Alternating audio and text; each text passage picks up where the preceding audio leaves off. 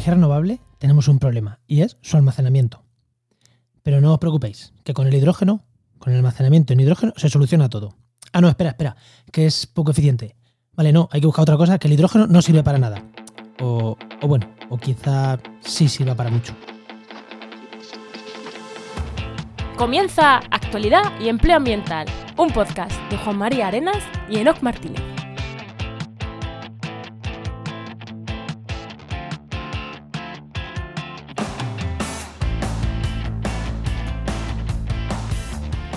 Buenas, soy Juan María Arenas Y aquí Enoc Martínez, y este podcast cuenta con el patrocinio de GeoInnova.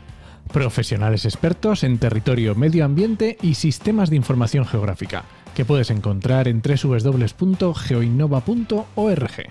Hoy en el programa 125 del martes 25 de enero de 2022, menudo trabalenguas, hablamos, hablamos sobre hidrógeno, sobre hidrógeno verde. Bueno, eh, actualizamos un tema que dejamos, ahora os contaré, hace más de 100 programas ahí que ya tratamos y lo, lo actualizaremos. Creo que nos va a quedar.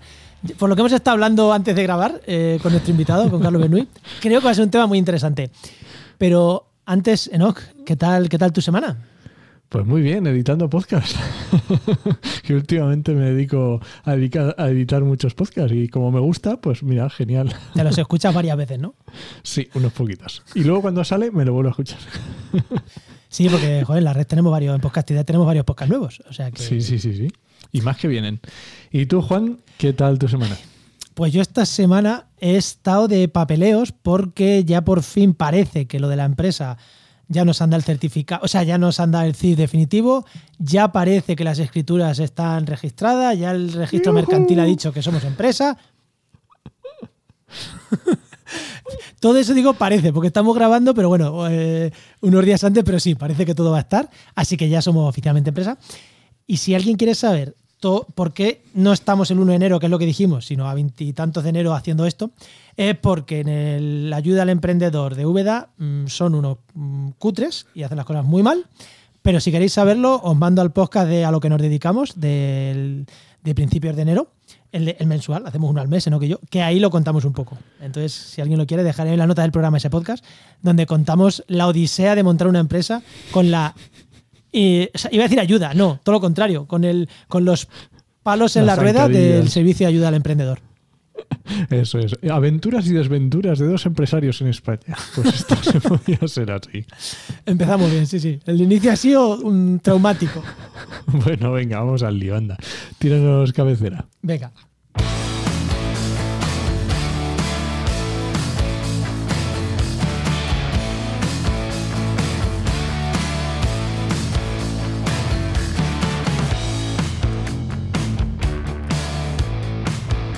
Sí, ir acostumbrándonos que esta cabecera ahora la vamos a lanzar antes de presentar al invitado, que ya lo tenemos aquí, evidentemente. Tenemos aquí con otro a Carlos Bernoulli, que es ingeniero y doctor por la Universidad de Liverpool, experto en tecnologías relacionadas con el hidrógeno verde y ha trabajado e investigado en estos temas en Francia, Dinamarca, Noruega, Japón y Suecia, que es donde actualmente está.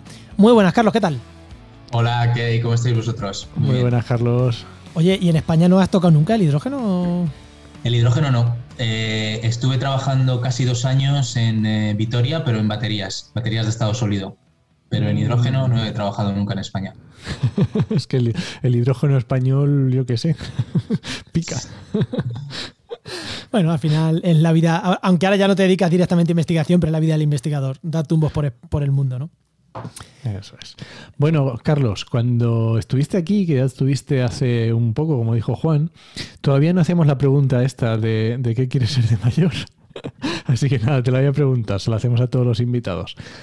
Eh, ¿Qué querías ser de mayor y cómo has llegado hasta aquí? Pues yo creo que mm, cuando yo era más pequeño, eh, yo quería ser médico. Anda. Eh, sí, Eh, mis padres son veterinarios y entonces, eh, bueno, pues eh, me entró la curiosidad y yo quería hacer medicina. Eh, la verdad es que me llegó hasta el, hasta el final. O sea, Eso te iba a decir, yo- ¿hasta cuándo te duró? Sí, eh, yo quería estudiar medicina y no estudié medicina porque no me dio la nota. Eh, y entonces eh, me tenía que buscar una segunda carrera, como tantos, tantos, tantos de nosotros, ¿no? Que nos ha pasado eh, de esta generación. Eh, Y en aquel momento pues me gustaba la química. Y existía química en Valladolid, que es donde yo vivía en aquel momento, de donde soy más o menos. Eh, y entonces dije, ah, pues voy a, hacer, voy a hacer química. Y siempre, la verdad es que desde que entré en la carrera de química, siempre me, picó el gusanillo del laboratorio. Y en aquel momento tampoco te puedo decir exactamente qué es lo donde yo me veía. Yo me veía trabajando en investigación, eh, probablemente eh, en un laboratorio y poco a poco. Por lo menos elegirías orgánica e inorgánica, ¿no? Sí, sí, entonces sí, sí, pero claro, sí, luego elegí inorgánica porque es lo que, lo que más me, es lo que me he convertido ¿no? en un científico de, de, materiales, que es lo que ahora mismo me considero un científico de materiales, trabajando en I+.D., y cada vez estando más en temas de, desarrollo de negocio. Pero por aquel momento, muchas veces incluso yo sí que me veía siendo profesor de universidad, eh, ¿sabes? Porque, bueno, es la salida que todos eh, cuando empezamos una tesis y estamos acabando los últimos años de una, una carrera tan experimental como, como, es la de químicas, pues sí que me, vi durante muchos años como, profesor de universidad, cuando a lo mejor tuviera pues, pues, la edad que tengo ahora o incluso más. Pero luego eso ha ido cambiando muchísimo por, muchos avatares de la vida, la verdad. ¿Y cómo diste el salto al mundo, vamos a decir, más privado, a la investigación privada? Pues fue una la búsqueda de trabajo, la verdad. Eh, pues como vosotros sabéis bien, el mundo investigador es muy complejo. Yo ya me fui a hacer una tesis al extranjero. Eh, yo tengo que decir que yo me fui a hacer una tesis al extranjero porque quise, eh, con las ganas de, ir fuera, de aprender idiomas, sobre todo. Yo aquel entonces no hablaba nada de inglés, nada de francés, eh, y aprendí eso. Y me llevé pues una grata sorpresa al ver que me encantaba el mundo de la investigación y bueno y, y la investigación en, académica y busqué eh, con AINCO durante casi 10 años eh, intentar eh, aplicar a plazas de profesor de universidad. ya hubo un tiempo que ya descarté España por completo a los 3, 4 años de, meterme en esta carrera investigadora, porque, bueno, por otras razones que no vamos a entrar aquí, ¿no? y, y, bueno, pues viviendo en Escandinavia, eh, en tu alrededor ves como las salidas eh, industriales desde el punto de vista de la investigación están a la orden del día. Y entonces, bueno, pues todo el mundo me animó, me dijo que, tenía buen carácter para trabajar en una industria, que me iba a gustar, que se me iba a dar muy bien. Y nada, pues vi una oferta de trabajo, me presenté y, y me dieron el trabajo, ¿sabes? Me gané el trabajo. Y desde entonces estoy encantado. Eh, lo único que me arrepiento es de no haberlo hecho cinco años antes. Eh, que la verdad es que si lo hubiese sabido, eh, hubiese hecho lo que está haciendo mi mujer, que tiene ocho años menos que yo, y desde que acabó la tesis se pasó a la industria, pues lo tenía clarísimo. Ella dijo, no, no, no, yo a, la universidad, a la universidad no, yo quiero ir a la industria. Y bueno, yo, yo más o menos he hecho lo mismo. Yo terminé la tesis y dije, yo no me he ido a la industria, me he montado mi propia industria, por así decirlo. De hecho, lo acabamos de decir, que, que ya somos empresa. Pero al final es lo mismo, sí, sí. Es, es, es, es que es complicado, es complicado el, sí. el tema de la no tiene nada que ver, No tiene nada que ver el mundo investigador académico en Escandinavia que en España. Aquí por lo menos los eh, profes tienen, tienen vida. Eh, tienen buenos salarios y tienen eh, posibilidades de, financiación y, tienen contratos eh, fijos desde el momento que consiguen su, plaza. No tienes que estar penando tener 40 años para tener tu, tu plaza. ¿no? Pero, pero bueno, yo en aquel momento que tenía, pues eso, pues ya treinta y tantos, pues no lo veía, eh, no veía ya posible entrar en una plaza de profesor asociado aquí en Escandinavia, que es donde habíamos decidido pues quedarnos, sí, vivir y, nada, y, y, pegar el salto a la industria. Y desde entonces, pues aquí sigo, en la industria, ahora mismo en la industria sueca.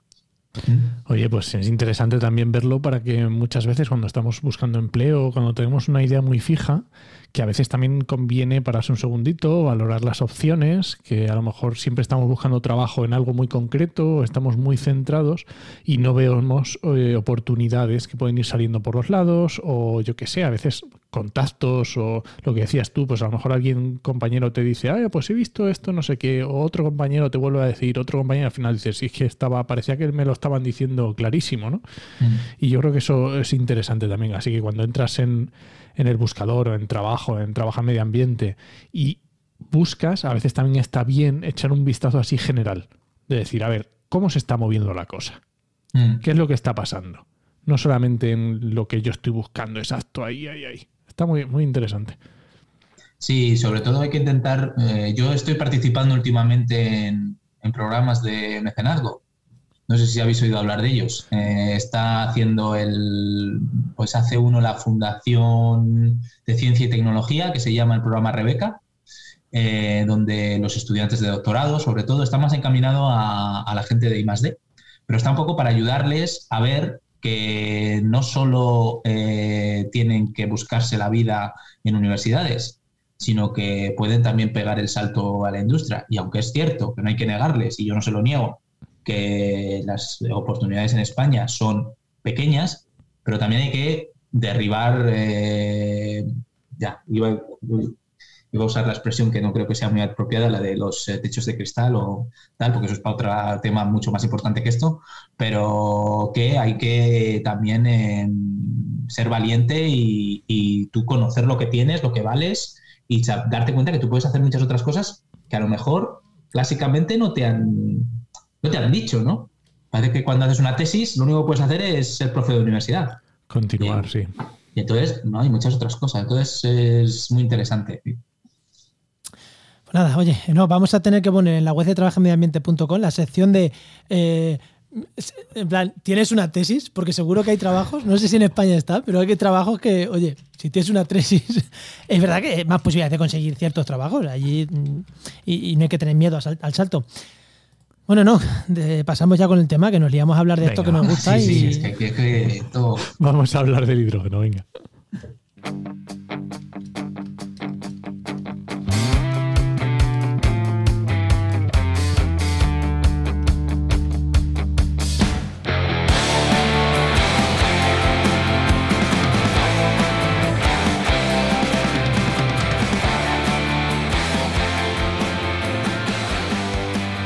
Ya por el, creo que el 19, el 24 de octubre de 2019, en el programa, o no, en octubre de 2019, en el programa 24, lo he visto aquí todo el tirón, ya hablamos con Carlos sobre el, sobre el hidrógeno, sobre la pila de hidrógeno y demás.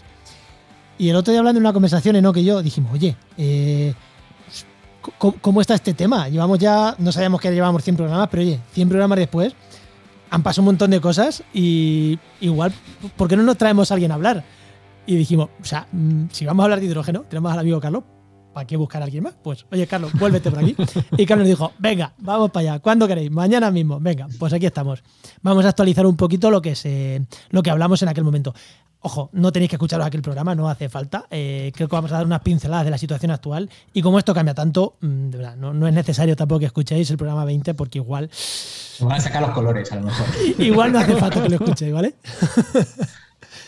Pero bueno, lo primero, eh, vuelve a contarnos qué es eso del, hidrógeno y para qué se utiliza, porque hemos dicho mucho hidrógeno, pero no sé si hemos dicho qué es lo que es. Aparte de que es un, elemento de la tabla periódica, que eso lo sabemos todos.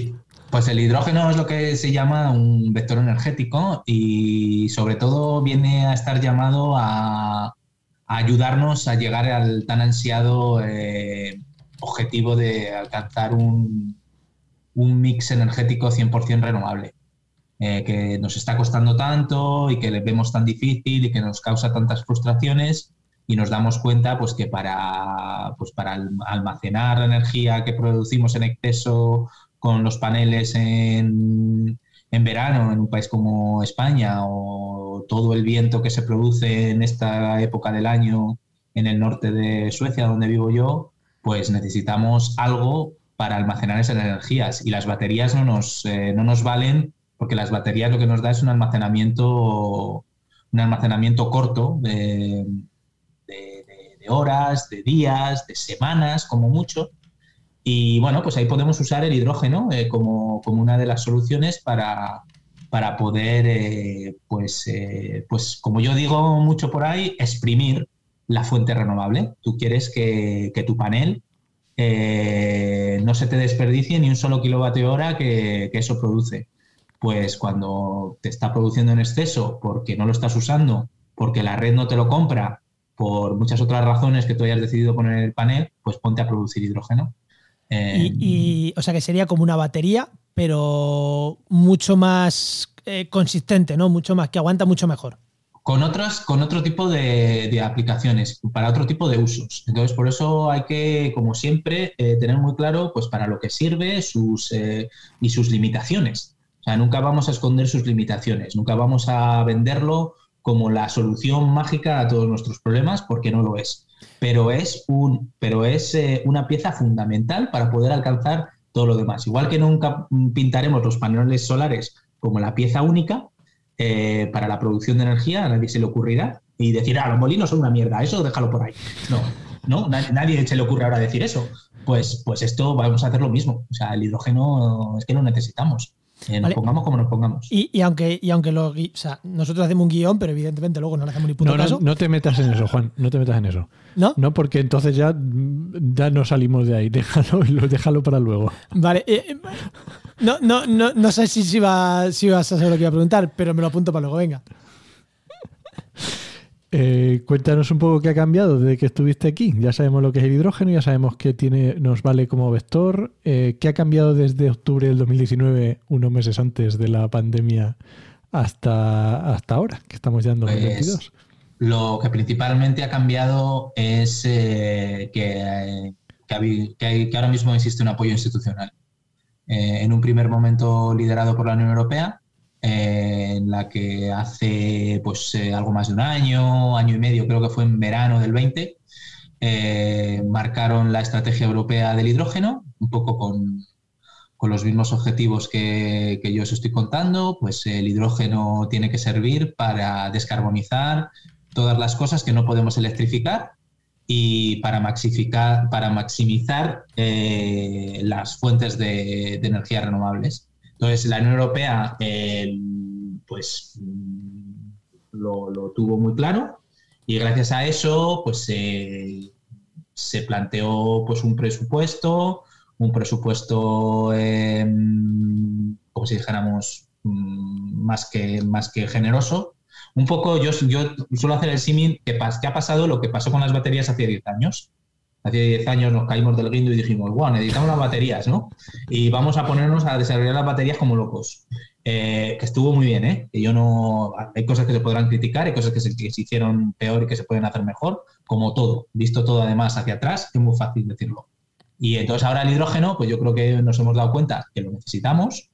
A nosotros, los que trabajamos en hidrógeno desde hace muchos años, nos hubiesen gustado que se hubiese hecho antes, pero mira, mm, más vale tarde que nunca y entonces, pues gracias a que ha habido ese apoyo grande de la Unión Europea, eh, todos los países eh, han ido detrás, porque bueno, ya sabéis que la Unión Europea al final no hace nada si no tiene un apoyo de los países eh, miembros. Y bueno, pues como siempre hemos destacado, España tiene un gran potencial para, desarrollar las, las, tecnologías del hidrógeno, que ahora podemos concretar un poco más. Y, el gobierno de España pues ha aprovechado el, como dijéramos la ola y ha, desarrollado también su propio plan y, bueno, a pesar del COVID y gracias al COVID, pues los fondos de Next Generations pues sirven para por lo menos meterle dinero a algo que todo el mundo tenía muy claro que había que hacer, pero a lo mejor si no hubiese llegado el COVID, vete tú a saber si no se hubiese podido eh, claramente dedicar eh, los millones que se van a dedicar desde ya, porque ya están las, eh, las convocatorias abiertas para poder, para poder pedir proyectos de hidrógeno en España. O sea que básicamente desde que hablamos la otra vez lo que ha habido es una explosión brutal. Sí, ha habido sobre todo una caída del guindo de muchos de los actores fundamentales que se pueden beneficiar del hidrógeno eh, la industria que tiene más difícil la electrificación y que tiene además más difícil el abandono de los eh, combustibles fósiles, se ha dado cuenta que el hidrógeno puede ser uno de sus, eh, de sus válvulas de escape y además cumpliendo con los objetivos climáticos. Otros, como siempre, pues intentarán aprovecharse un poquito y a ver si se lo llevan por detrás, pero como todo, o sea, vamos a ver, en las baterías ha pasado lo mismo, así que no todos los de las baterías han sido unos angelitos. Bueno, pues, y son imprescindibles. Necesitamos baterías a tutiplén. Vale, pues mi pregunta que no me ha dejado hacer y que la vamos a hacer después era diferencias entre hidrógeno y batería. Pero como Enoch no me ha dejado, me la apunto para el final. Enoch, siguiente tema. Lo digo de clima, así que si queréis ver la diferencia, esperad al final del programa. A ver, estamos hablando de hidrógeno, pero Claro, ah, seguro que alguien que estoy escuchando dice, pero vamos a ver, yo he escuchado una historia que si el hidrógeno verde, que si el hidrógeno azul, que si el hidrógeno gris. Entonces nos preguntaba Tomás en el grupo de Telegram, que hemos dicho que, que íbamos a hablar de hidrógeno. ¿Qué, qué es esto? Los colores del hidrógeno. ¿Qué es esto Ahora hay, hidrógeno? hay colores de todos los tipos. Han salido violeta, ha salido amarillo y... Bueno, a ver, el hidrógeno es algo que llevamos usando eh, desde hace muchísimos años. Eh, de hecho, la economía del hidrógeno o el mercado del hidrógeno eh, es un mercado de miles de millones de, euros. Y lo que pasa es que es un hidrógeno que llamamos gris, o incluso negro, porque es un hidrógeno que se produce a partir de, combustibles fósiles. Lo normal es que lo produzcas a partir del reformado del gas natural. Eh, y entonces por eso se llama, se llama hidrógeno gris. Entonces es el hidrógeno pues, que usan las refinerías, eh, que, usan, em, que usan un montón de, industria, que, están, que, creo que también usa la, la industria de los fertilizantes. Ahora mismo están usando ese hidrógeno gris, entonces tienen el gas ellos eh, y, a partir del gas pues se producen ese hidrógeno y producen un montón de CO2 eh, usando ese, hidrógeno. Entonces lo necesitan para sus propios procesos. Entonces, en un primer lugar, tú lo primero que te planteas es que ese hidrógeno tiene que ser sustituido por algo sostenible. Entonces, ahí es donde entra el hidrógeno verde. Entonces, que es completamente limpio, que es producir hidrógeno eh, a través del agua tú coges la molécula de agua, la, partes en, dos por, por la reacción de electrolisis, aplicando electricidad renovable, obtienes hidrógeno y oxígeno. Entonces, eso es lo que conocemos como hidrógeno verde. El hidrógeno azul. El hidrógeno azul es un paso intermedio en el que eh, cuando tú produces hidrógeno gris, es lo mismo, eh, lo que haces es que capturas el CO2. O sea, tú coges eh, tu, gas natural, tú produces hidrógeno a través del proceso de reformado, pero el CO2, en vez de dejarlo escapar, eh, tú lo capturas. Y entonces tú estás mm, llamando a eso hidrógeno azul. Entonces, por eso se habla mucho de, las tres, eh, de los tres colores, el gris o negro, porque también se produce a partir del carbón, se puede producir hidrógeno. sí, por otro proceso que ahora mismo tampoco me lo sé muy bien. Eh, pero también se produce a partir del carbón. Em, entonces, bueno, pues ahí tú puedes producir eh, hidrógeno. Eh, entonces, el, hidrógeno azul estaba llamado, sigue estando llamado, también hay un debate ahí muy importante, a ser como un paso intermedio, ¿sabes? Bueno, mientras tanto, mientras que se van desarrollando las técnicas para producir hidrógeno verde, pues tenemos hidrógeno azul. Capturamos el CO2 y por lo menos emitimos menos, menos, menos emisiones. Eh, y cuando tengamos el hidrógeno verde, pues empezamos todos a usar hidrógeno verde. Eh, o sea, te, hacer una pregunta así, así, desde, desde el desconocimiento. Esto a mí me huele, y te hago la pregunta y me dices sí o no, a mí me huele a que no quieren dejar el gris y utilizan el azul con un color más bonito, porque tú dices que nitrógeno azul, eh, y te lo imaginas como algo sostenible, pero al final es la misma mierda. Esa es mi impresión, ¿sí o no? Eh, no del todo, no del todo. Yo ah, creo que sería un poco injusto decir eso. Eh, sí que es cierto que hay estudios eh, muy recientes donde dicen que la captura del, CO2 o la producción de hidrógeno azul tampoco consigue quitar tantas emisiones. y que luego que tampoco ayuda tanto a reducir costes, porque bueno, estás añadiendo también procesos a que ese. tendrán sus a- ineficiencias, claro. Claro, y tienen sus, sus costes, ¿no? Entonces sí que hay, lo que pasa es que, bueno, mm, yo creo que sí que hubo una, mm, no sé, tío, yo quiero siempre pensar en el buen hacer de todo el mundo, entonces sí que tenía sentido que cuando tú tienes un proceso eh, ya bien marcado, bien establecido, y entonces lo único que estás es echando CO2 a la atmósfera, bueno, vamos a capturar ese CO2 y esto va a ser eh, más sencillo que inventarnos un proceso completamente nuevo con su cadena de valor eh, que la tenemos que, montar eh, porque, bueno, casi de cero. Sí que es cierto que, hemos, que llevamos usando electrolizadores desde hace ya unas décadas, en muy menor medida, y hay cierta industria, pero, pero sí, esto es, este es el reto que tenemos, el, el poner el hidrógeno verde eh, como si dijéramos a funcionar.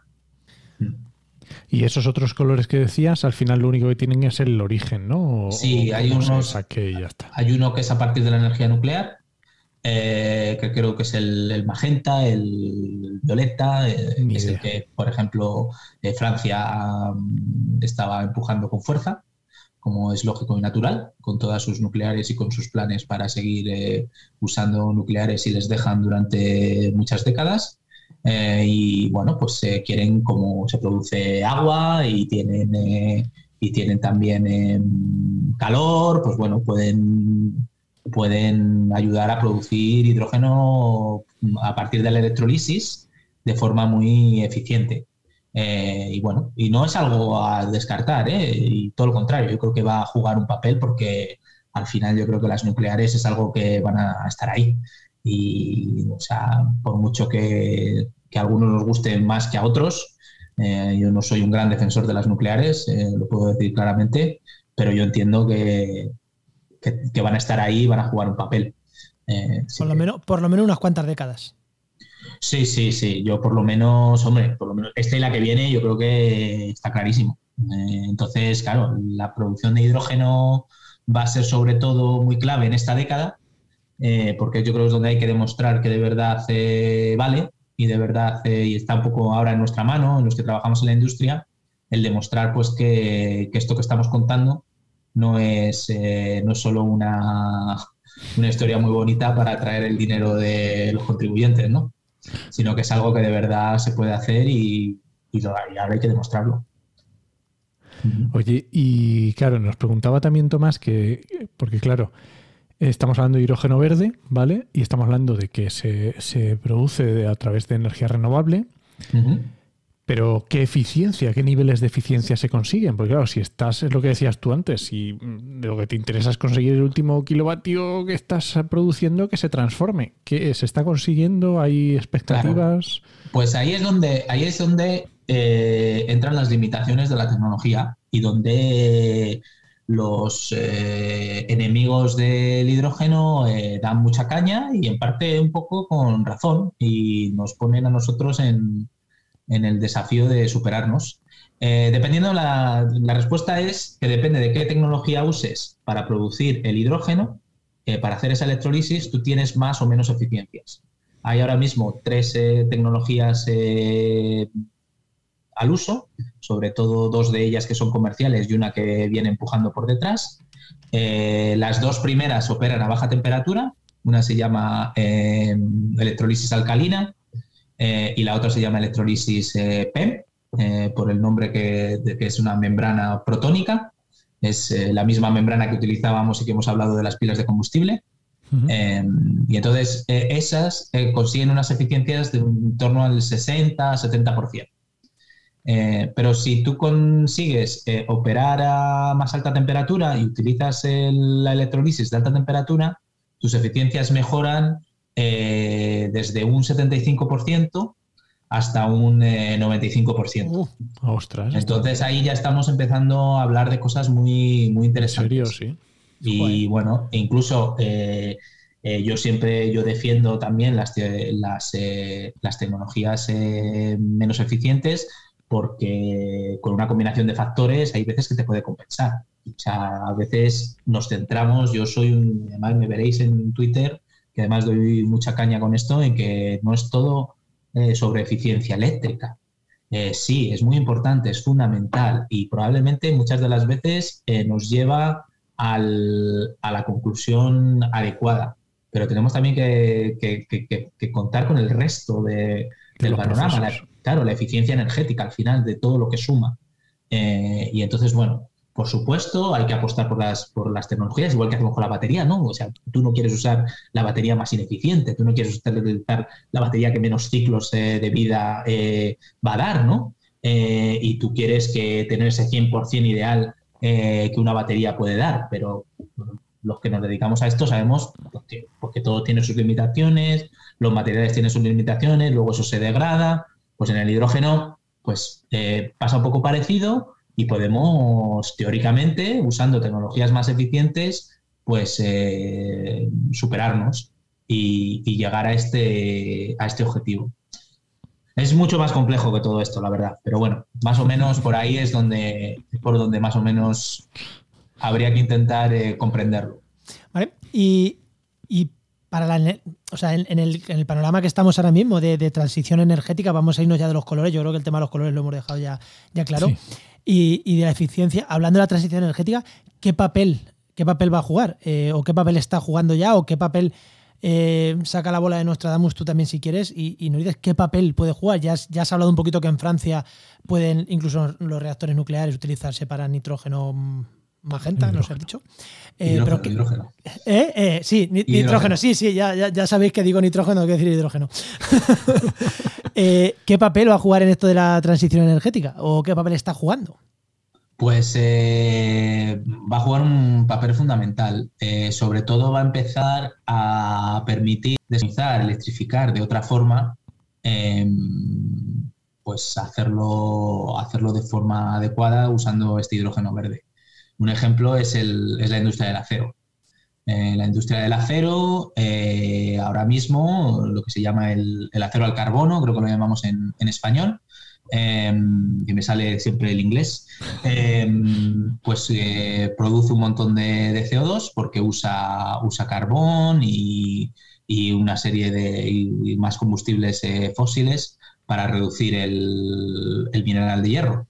Eh, entonces tú lo que haces es que estás sustituyendo el, combustible que estás usando para reducir el hierro por hidrógeno.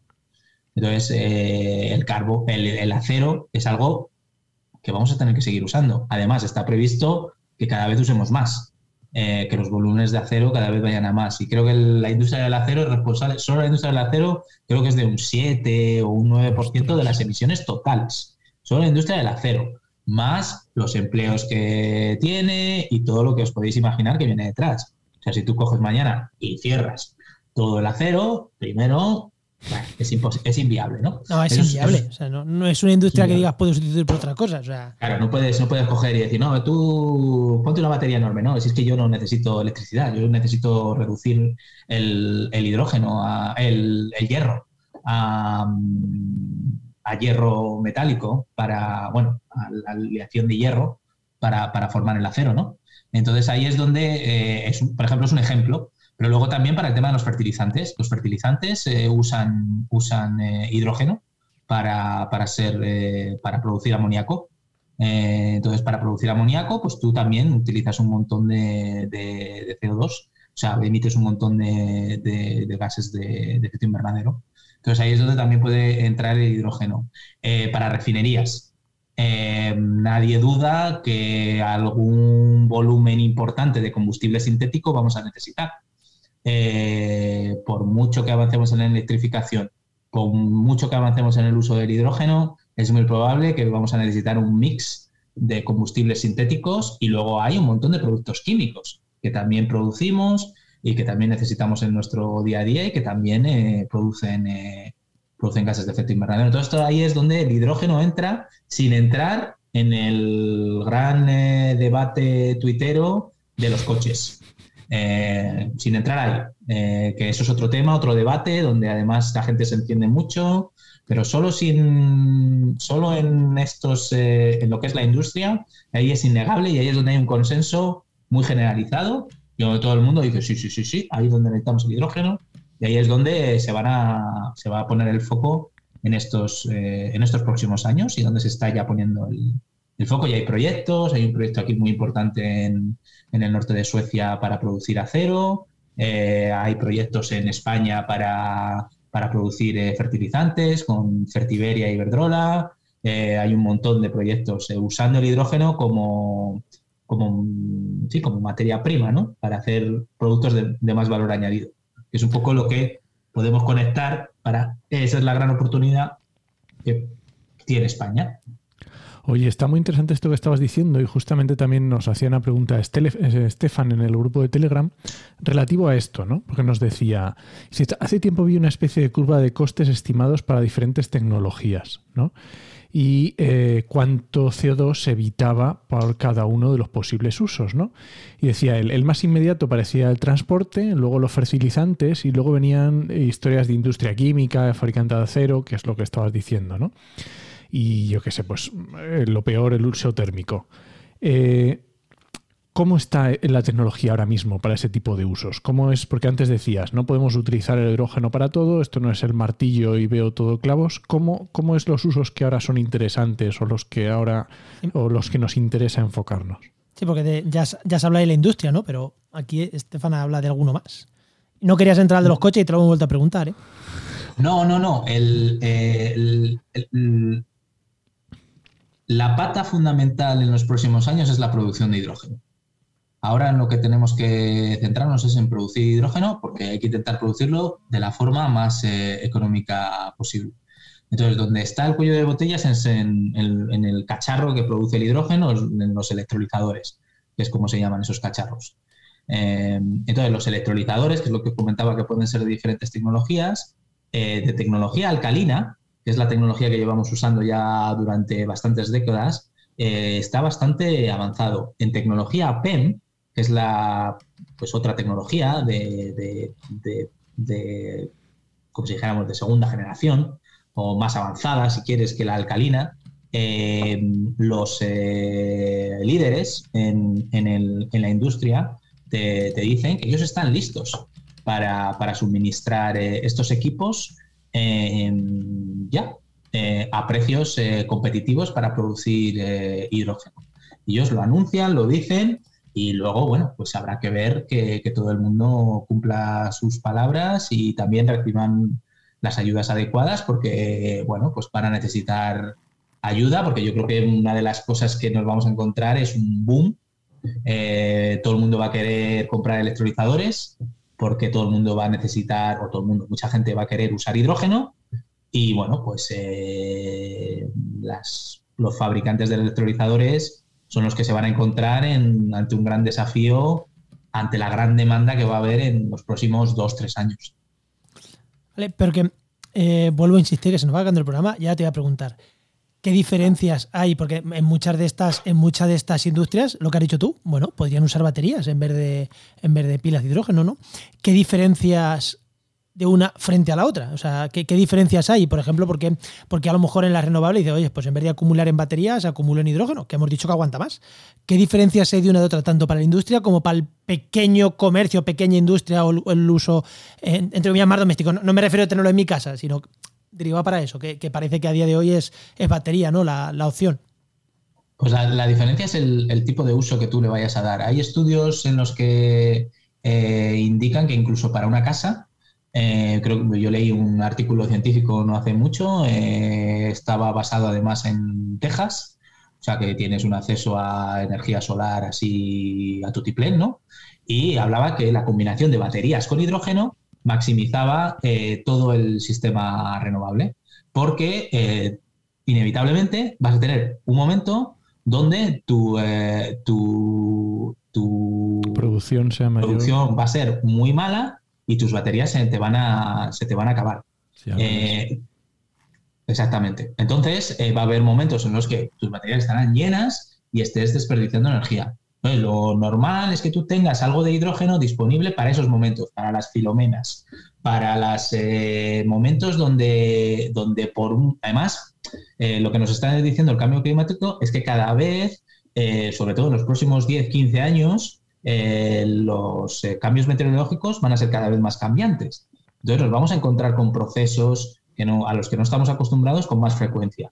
Entonces, una batería eh, o la sobredimensionas, o tienes una batería muy grande donde a lo mejor la mayor parte de las veces la tienes vacía y una batería grande, cada vez que vas aumentando el tamaño de la batería, eso cada vez es más caro.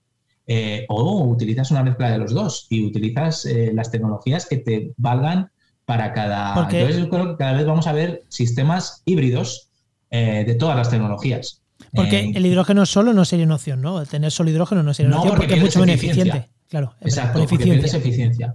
Porque tú, por ejemplo, tú tienes una placa solar y para la noche, para el, para en un día soleado, para, para el consumo que yo tengo de la noche es, es perfecta la batería.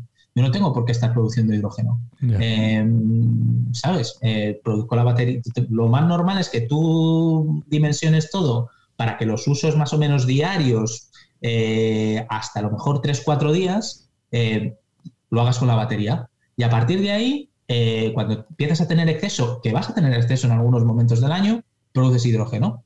Y el hidrógeno lo puedes almacenar como si fuera leña. Vamos, que lo puedes tener almacenado. El, hidrógeno lo puedes almacenar como si fuera más o menos leña. Bueno, es uno de los, también uno de los desafíos. El, almacenamiento del hidrógeno no es algo fácil y también requiere su, su aquel. Entonces no vamos tampoco aquí a vender la moto en ese sentido porque es uno de los desafíos.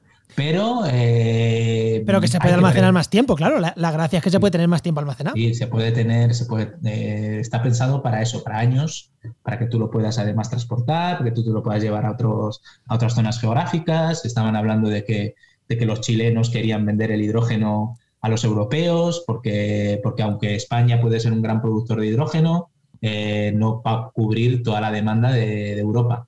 Eh, porque Alemania requiere eh, un montón de hidrógeno y más con el cierre de las nucleares, que ahí es donde también está el debate de la nuclear, que está justificado en alguna, en alguna medida. Oye, Carlos, y has, ah, Carlos, has, eh, mencionado la pila de hidrógeno.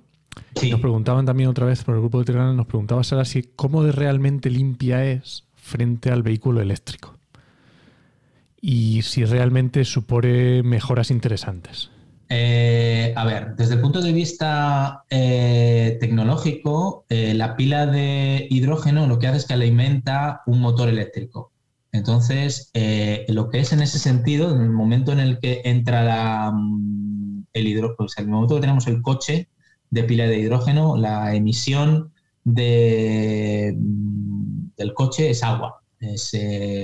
Además, es un agua que no es en grandes volúmenes, que uno puede pensar, no, pues vamos a empezar a producir un montón de agua y vamos a tener otros problemas. No, es el mismo agua que más o menos están echando ahora los, coches de combustión, porque también hay agua en, por ahí residual y también se evapora agua y también se expulsa, ¿no?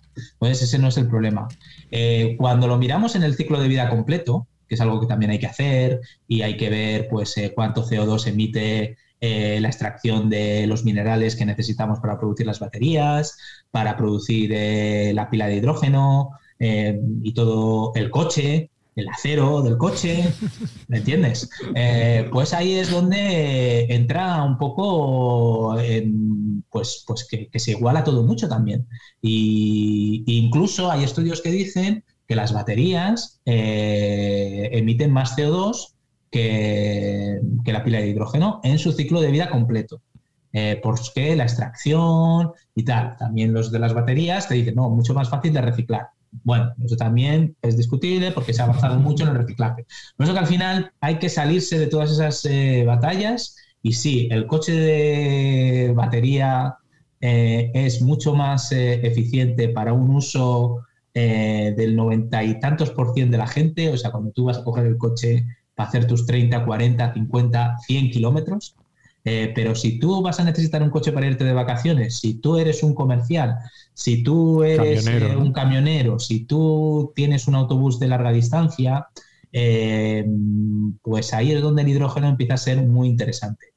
Y cuando además te lo planteas que tienes que sustituir tantos, tantos motores de combustión, y estamos teniendo el problema de que a lo mejor pues, eh, no vamos a ser capaces de producir tantas baterías en tanto eh, corto espacio de tiempo, pues a lo mejor por, muchos problemas, pues no parece tampoco una cosa de locos eh, contar con un porcentaje menor, seguro, pero un 10, un 15, un 20, que cuando hablamos de miles de millones de coches o de miles de millones de vehículos, pues son eh, millones de vehículos. Sí, que no, que, eh. Eh, claro, hasta hace uno, yo eso me ha pasado hace poco.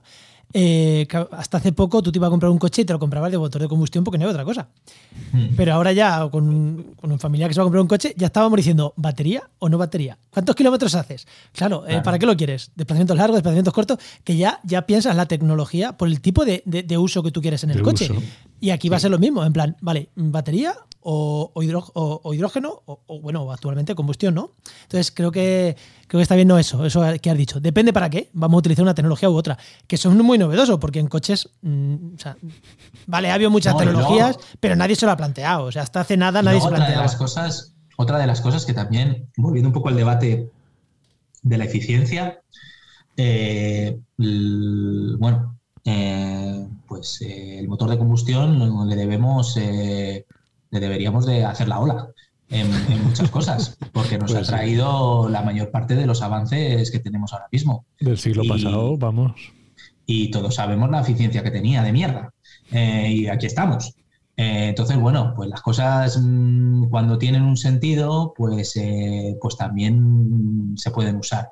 Está muy bien plantearse el, el- Yo lo que digo es que tenemos que intentar ir al sistema más eficiente posible, pero no obsesionarnos con el 100% de la eficiencia, ni incluso con el 90%. Porque entonces nos vamos, a, nos vamos a frustrar y entonces mi padre nunca se comprará un coche eléctrico.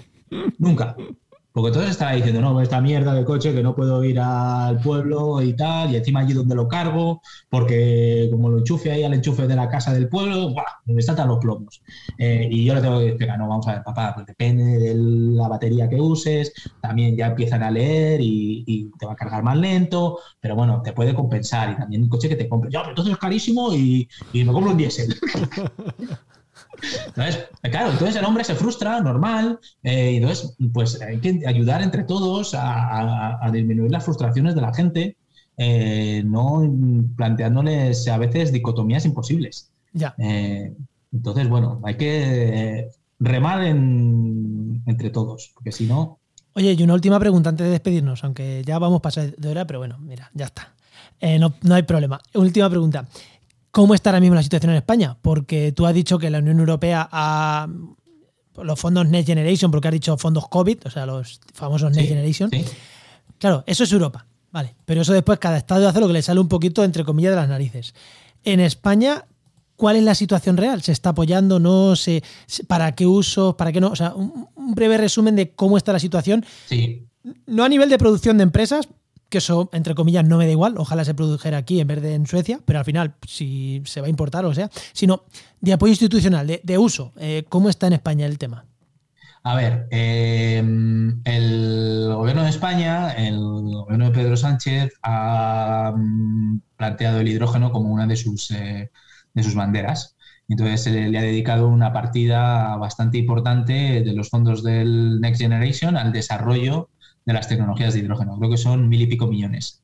Y ahora mismo y a día de hoy eh, ya están, eh, hay dos convocatorias públicas una más encaminada a proyectos eh, mm, más, como si dijéramos, reales, más, más a, tiro hecho, y otro más con un foco más en I más D, eh, de creo que en total unos 500 millones de euros. Eh, las dos convocatorias juntas, no sé si son 400 o algo así, a lo mejor me equivoco un poco con las cifras, pero Más son mm, en, en ese rango. Eh, entonces, eh, lo que podemos decir es que las instituciones españolas están decididamente apostando por el hidrógeno porque no solo es el gobierno de España, sino que prácticamente todas las comunidades autónomas, independientemente de su color político, eh, también están eh, bastante convencidas de que esto...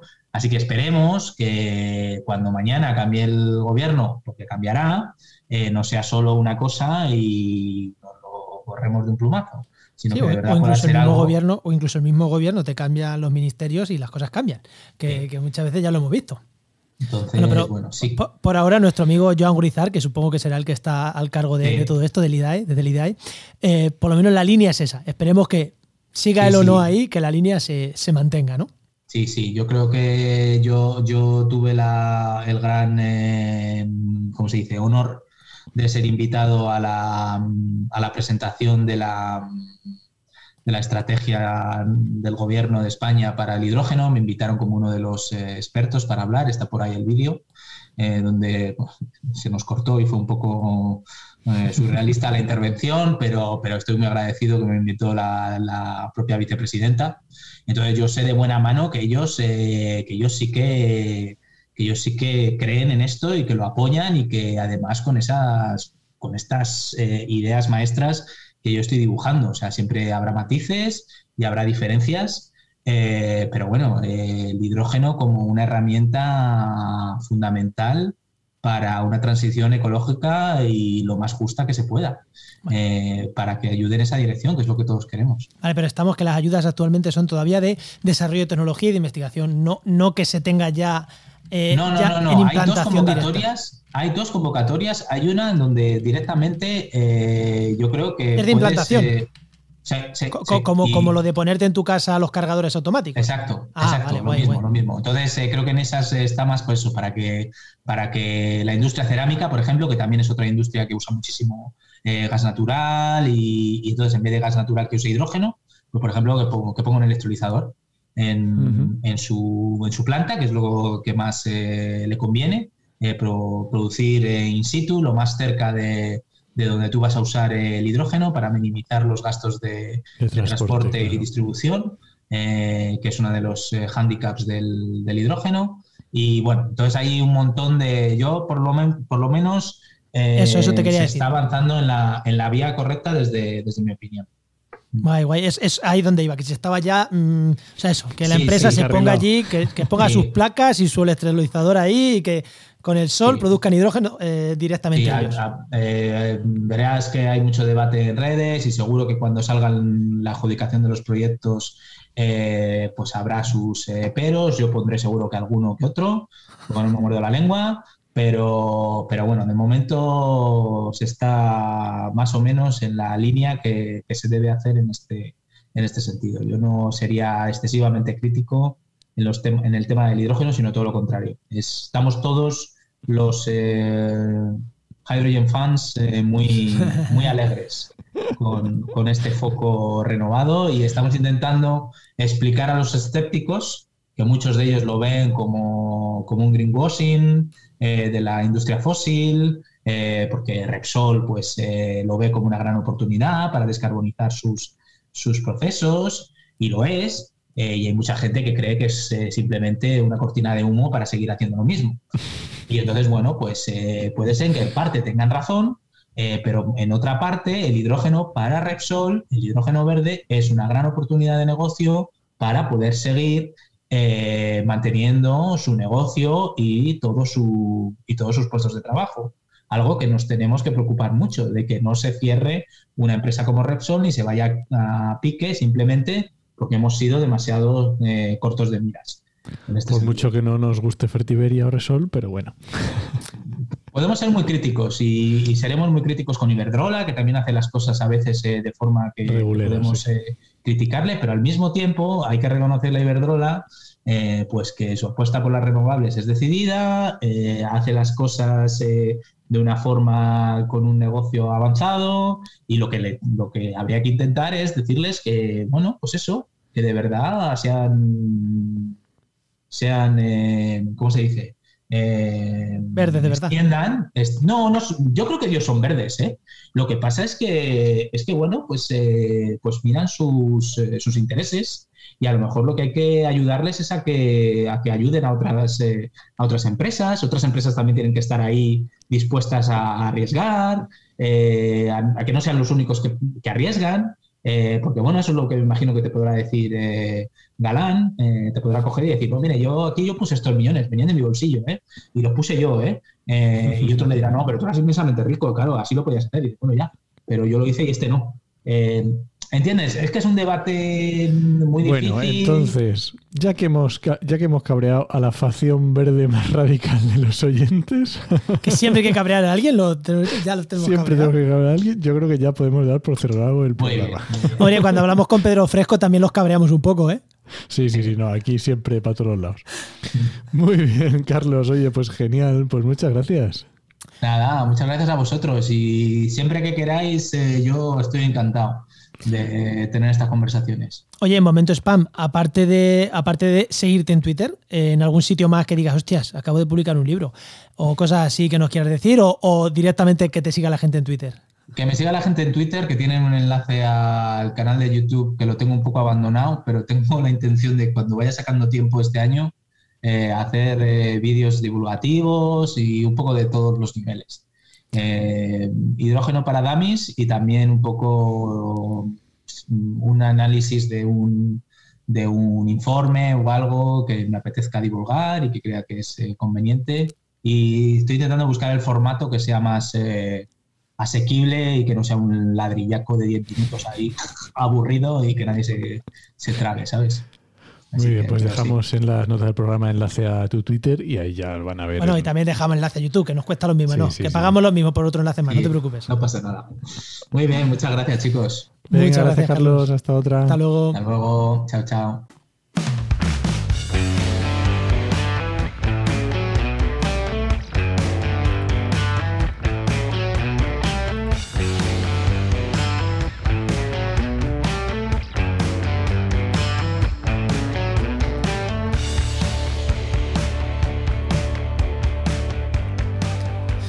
Vamos, que el programa ya casi está llegando a su fin, pero obviamente no podemos irnos sin tener por aquí a nuestro amigo Luis Quesada de GeoInnova. Muy buenas, Luis, ¿qué tal? Hola, ¿qué tal, Juan? ¿Qué tal, Enoch? ¿Cómo estamos? Bueno, pues hoy vamos a hablar un poco de pantallas vegetales. Sí. Pantallas vegetales que, por el nombre algo me, algo me, intuyo. Pero, ¿qué son y para qué sirven? Bueno, eh, pues, como bien dices, las pantallas vegetales Em, son plantaciones que, bueno, pues que tienen diferentes utilidades o funcionalidades en, eh, base a eh, mm, qué es lo que queremos hacer. Eh, por ejemplo, si podemos, se suele utilizar mucho como apantallamientos visuales, ¿no? si quieres esconder algo, ¿vale? que no se vea desde ciertas zonas, porque a lo mejor pues em, paisajísticamente no, no, encuadra, ¿vale? No tiene, no tiene lugar en el paisaje en el sentido. Eh, pues una forma de mitigar ese impacto, ¿vale? Es mediante esa pantalla visual, ¿vale? De, se ponen unas, unas eh, mediante, por ejemplo, eh, sistema de zigzag, de plantaciones a diferentes, em, diferentes distancias, para que no haya un, efecto de apantallamiento plano, ¿vale? En el sentido que a veces es incluso contraproductivo, sino que tú puedas ver diferentes profundidades de, de vegetación a diferentes alturas, diferentes estratos, puedas conseguir eliminar ese impacto visual que tiene la actividad o el proyecto o lo que quieras esconder. Eso está muy bien. El apunte ese de que no sean un montón de árboles en fila, eso me gusta. Sí, sí, sí, lo típico, ¿no? De poner ahí un montón de cipreses y a la.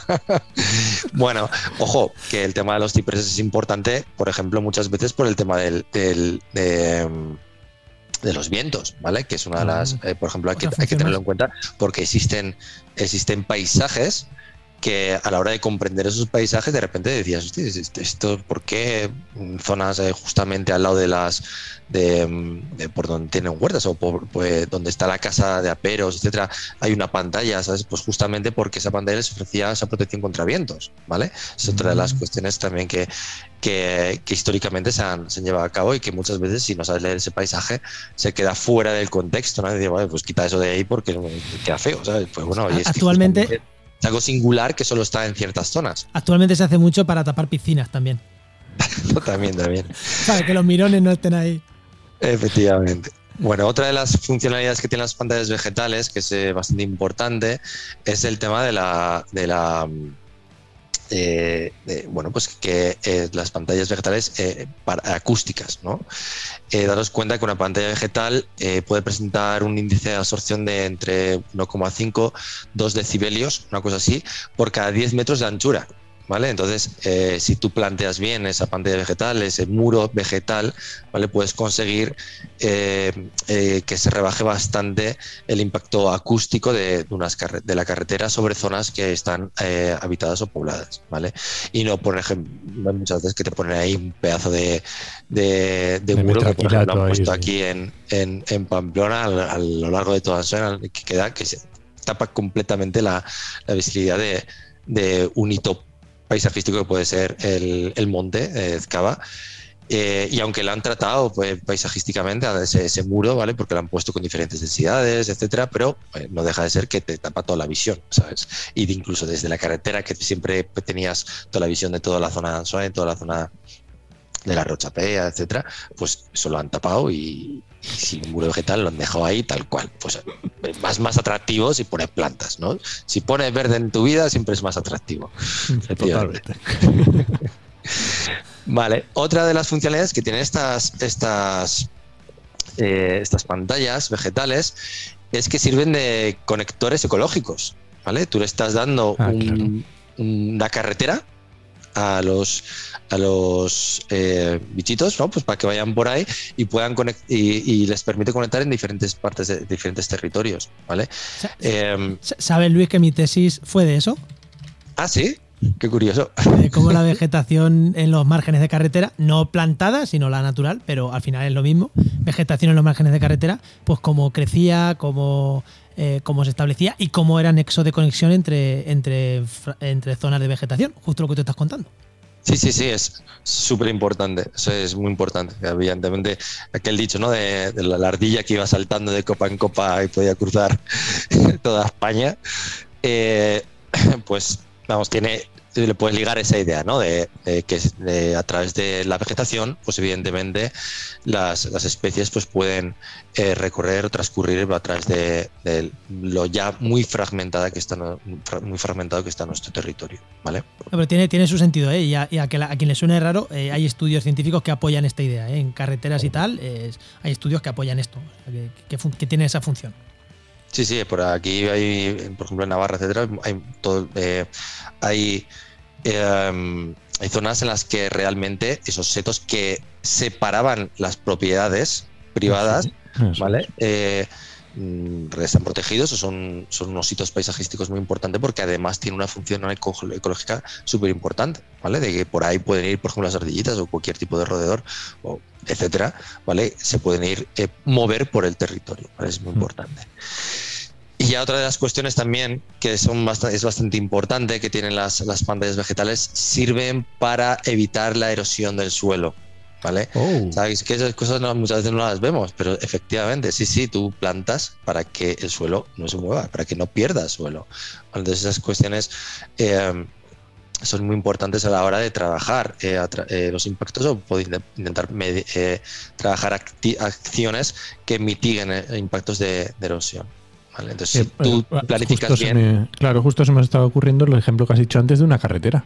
Si tienes unos taludes de una, no voy a decir una autovía, pero una carretera más de menor mm, importancia y le pones unos, que unos taludes difíciles y le pones una buena pantalla que, que lo proteja, jolín, está genial. Sí, efectivamente, tú date cuenta que muchas veces las, las opciones mixtas, ¿vale? Cuando trabajas temas de impacto, bueno, impacto visual o, incluso acústico. Si eh, trabajas, por ejemplo, opciones eh, mixtas en las que eh, mezclas un cañón de tierra, una mota, con zonas de, vegetación, ¿vale? Con, vegetación, realmente ya estás planteando las diferentes alturas, estás trabajando la anchura, ¿vale? Y estás trabajando una zona muy, muy buena para, para todo lo que es la conexión de, de, especies, ¿vale? Para, trabajar ese. Y realmente em, el impacto que tienes es muy bajo, ¿sabes? De, otro tipo de cosas. Estás fijando tierras, ese tipo de, acciones son, son propicias. Y si, lo, si, lo, planificas adecuadamente. Y os puedo asegurar que también hay estudios que dicen que un talud con vegetación, con una buena pantalla verde, ya sea natural o ya sea eh, plantada, eh, la erosión es muchísimo menor que en los taludes estos limpios que vemos ahí cortados, limpios, reperfilados.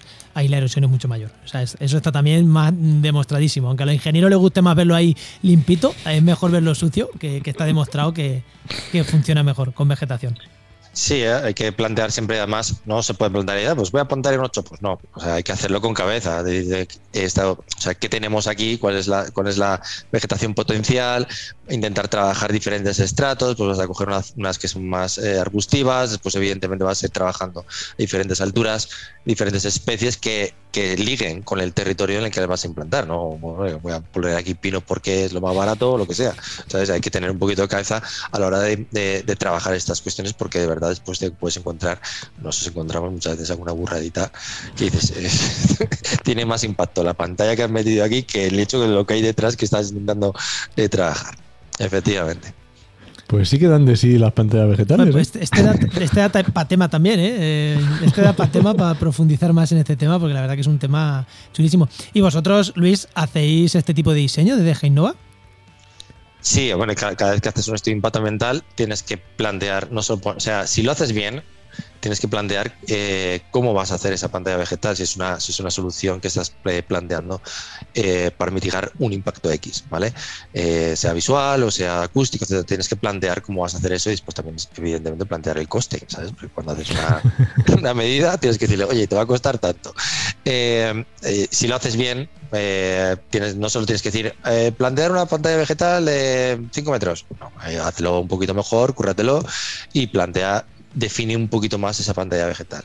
Claro, ojo, hay que trabajar, hay que saber en, qué jerarquía estamos hablando. Si estás trabajando a nivel de planeamiento, pues evidentemente no vas a estar definiendo ese tipo de cuestiones, simplemente defines que esto pues debería trabajarse mediante pantallas vegetales, etcétera, y después el proyecto es el que debería definir mucho más ese, ese cómo hacer esa pantalla vegetal, ¿vale?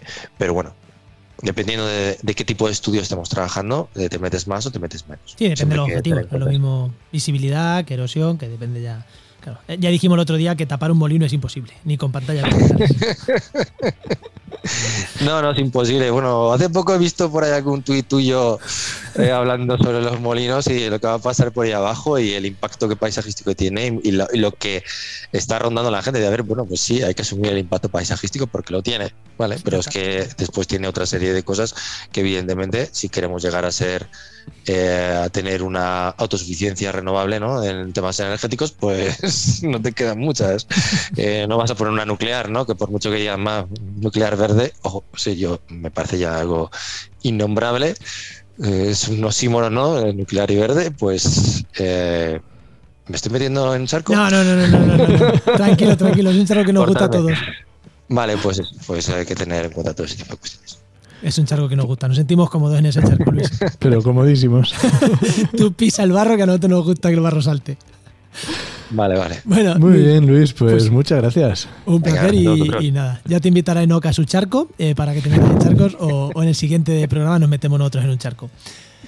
Muy bien. Luis, muchísimas gracias. Venga, gracias a vosotros. Recuerda que esta sección te llega gracias a nuestro patrocinador, a GeoInnova Profesionales expertos en territorio, medio ambiente y sistemas de información geográfica. Que puedes encontrar en www.geoinnova.org.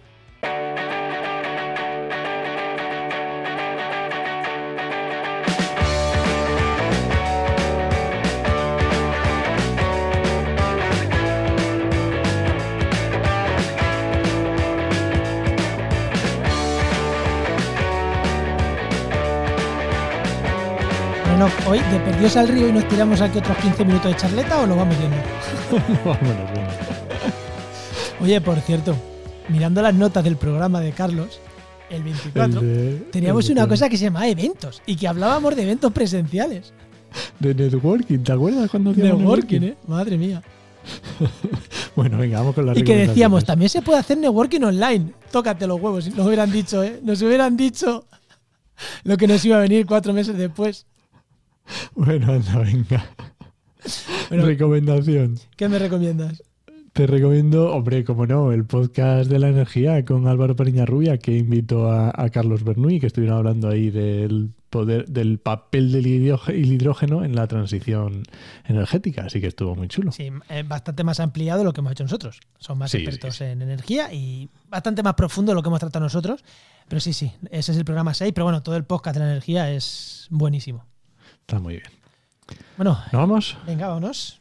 Pues nada, este podcast pertenece a la red de podcast Podcastidae, la red de podcast de ciencia, medio ambiente y naturaleza. Y muchísimas gracias por compartir el programa, muchísimas gracias por vuestros comentarios en redes sociales, por ese feedback que nos vais dando cada vez más, que, eso siempre, siempre se agradece, y bueno, y por decirnos qué opináis de, cada programa que hacemos para, bueno, pues para, para seguir mejorando. Pues muchas gracias. Y te esperamos en el siguiente programa de actualidad y ampliamiento. Nos escuchamos. Adiós.